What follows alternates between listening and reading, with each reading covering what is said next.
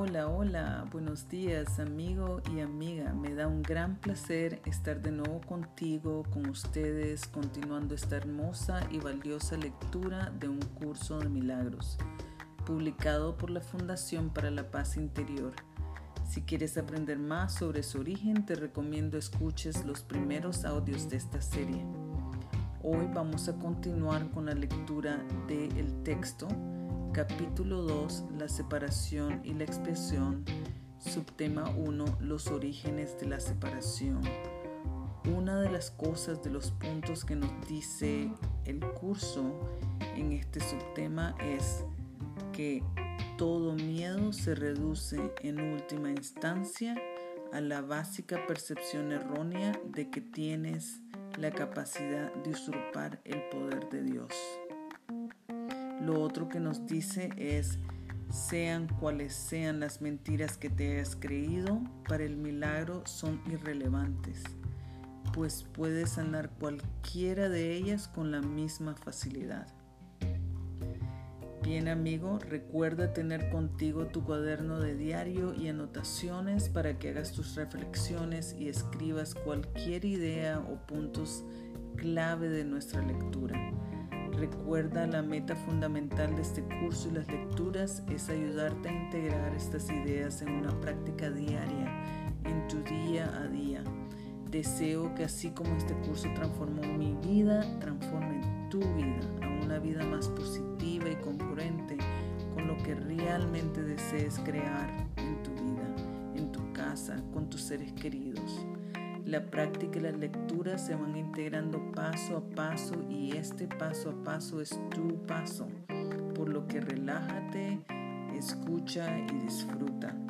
Desde mi casa a tu casa o donde quiera que te encuentres, tu coach de vida, Blanca Salvatierra. Ahora empecemos.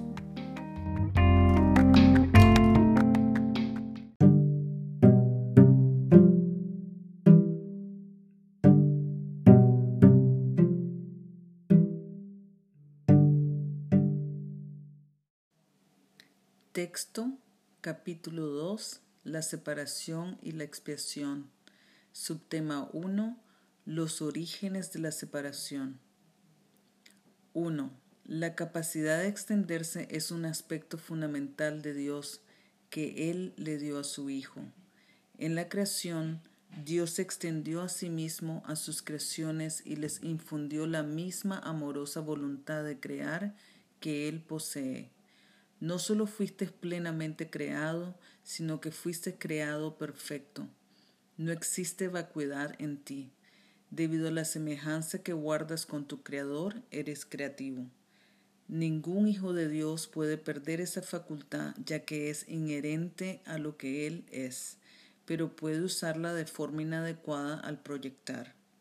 El uso inadecuado de la extensión, la proyección, tiene lugar cuando crees que existe en ti alguna carencia o vacuidad y que puedes suplirla con tus propias ideas en lugar de con la verdad. Este proceso comprende los siguientes pasos. Primero, crees que tu mente puede cambiar lo que Dios creó. Segundo, crees que lo que es perfecto puede volverse imperfecto o deficiente. Tercero, crees que puedes distorsionar las creaciones de Dios, incluido tú. Cuarto, crees que puedes ser tu propio creador y que estás a cargo de la dirección de tu propia creación. 2. Estas distorsiones relacionadas entre sí son un fiel reflejo de lo que realmente ocurre en la separación o desvío hacia el miedo. Nada de eso existía antes de la separación ni existe realmente ahora. Todo lo que Dios creó es semejante a Él. La extensión, tal como Dios la emprendió, es similar al resplandor interior que los hijos del Padre han heredado de Él. Su verdadera fuente se encuentra en su interior. Esto es tan cierto con respecto al Padre como al Hijo. En este sentido, la creación incluye tanto la creación del Hijo por Dios como las creaciones del Hijo una vez que su mente ha sanado. Esto requiere el libre albedrío con el que Dios le dotó, ya que toda creación amorosa se otorga libremente en una línea continua en la que todos los aspectos tienen el mismo rango. 3. El jardín del Edén, la condición que existía antes de la separación, era un estado mental en el que no se necesitaba nada. Cuando Adán dio oídos a las mentiras de la serpiente, lo único que oyó fueron falsedades. Tú no tienes por qué continuar creyendo lo que no es verdad, a no ser que así lo elijas. Todo ello puede literalmente desaparecer en un abrir y cerrar de ojos porque no es más que una percepción falsa. Lo que se ve en sueños parece ser muy real, lo que es más, en la Biblia se menciona que sobre Adán se abatió un sueño profundo, mas no se hace referencia en ninguna parte a que haya despertado. El mundo no ha experimentado todavía ningún despertar o renacimiento completo. Un renacer así es imposible mientras sigas proyectando o creando falsamente. No obstante, la capacidad de extender tal como Dios te extendió su espíritu permanece todavía dentro de ti. En realidad, esta es tu única alternativa, pues se te dio el libre albedrío para que te deleitaras creando lo perfecto. 4. Todo miedo se reduce en última instancia a la básica percepción errónea de que tienes la capacidad de usurpar el poder de Dios. Por supuesto, no puedes hacer eso ni jamás pudiste haberlo hecho. En esto se basa el que puedas escaparte del miedo. Te liberas cuando aceptas la expresión, la cual te permite darte cuenta de que en realidad tus errores nunca ocurrieron Solo después del sueño profundo que se abatió sobre Adán pudo éste experimentar pesadillas. Si de repente se enciende una luz cuando alguien está teniendo un sueño aterrador, puede que inicialmente interprete la luz como parte de su sueño y tenga miedo de ella.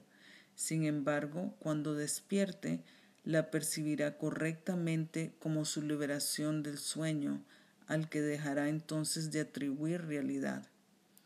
Esta liberación no se basa en ilusiones. El conocimiento que ilumina no solo te libera, sino que también te muestra claramente que eres libre. 5. Sean cuales sean las mentiras que te hayas creído, para el milagro son irrelevantes, pues puedes sanar cualquiera de ellas con la misma facilidad. El milagro no hace distinciones entre diferentes percepciones falsas. Su única finalidad es distinguir entre la verdad por un lado y el error por otro. Algunos milagros pueden parecer más difíciles de obrar que otros, pero no te olvides del primer principio de este curso. No hay grados de dificultad en los milagros. En realidad eres perfectamente invulnerable a toda expresión de falta de amor. Estas expresiones pueden proceder de ti o de otros, de ti hacia otros o de otros hacia ti. La paz es un atributo que se encuentra en ti. No puedes hallarla fuera de ti mismo. La enfermedad es una forma de búsqueda externa. La salud es paz interior. La paz te permite mantener ecuánime ante cualquier falta de amor procedente de afuera y te capacita mediante tu aceptación de los milagros para corregir las condiciones que resultan de la falta de amor en los demás. Muy bien, amigo y amiga, hasta aquí llega nuestra lectura de hoy. Te invito a que vuelvas a escuchar cuantas veces lo necesites Creo que algo obvio que nos dice el curso y espero lo vayas integrando es que no estás solo o sola. Aunque a veces parece que el mundo se derrumba a tu alrededor, no estás sola. Recuerda que sanando juntas, juntos, vamos iluminando nuestro camino, vamos iluminando nuestro día a día, sanándonos y sanando e iluminando el camino a otros. Juntos vamos sanando nuestro mundo. Con mucho amor hacia ti, tu coach de vida, Blanca Salvatierra. Hasta mañana.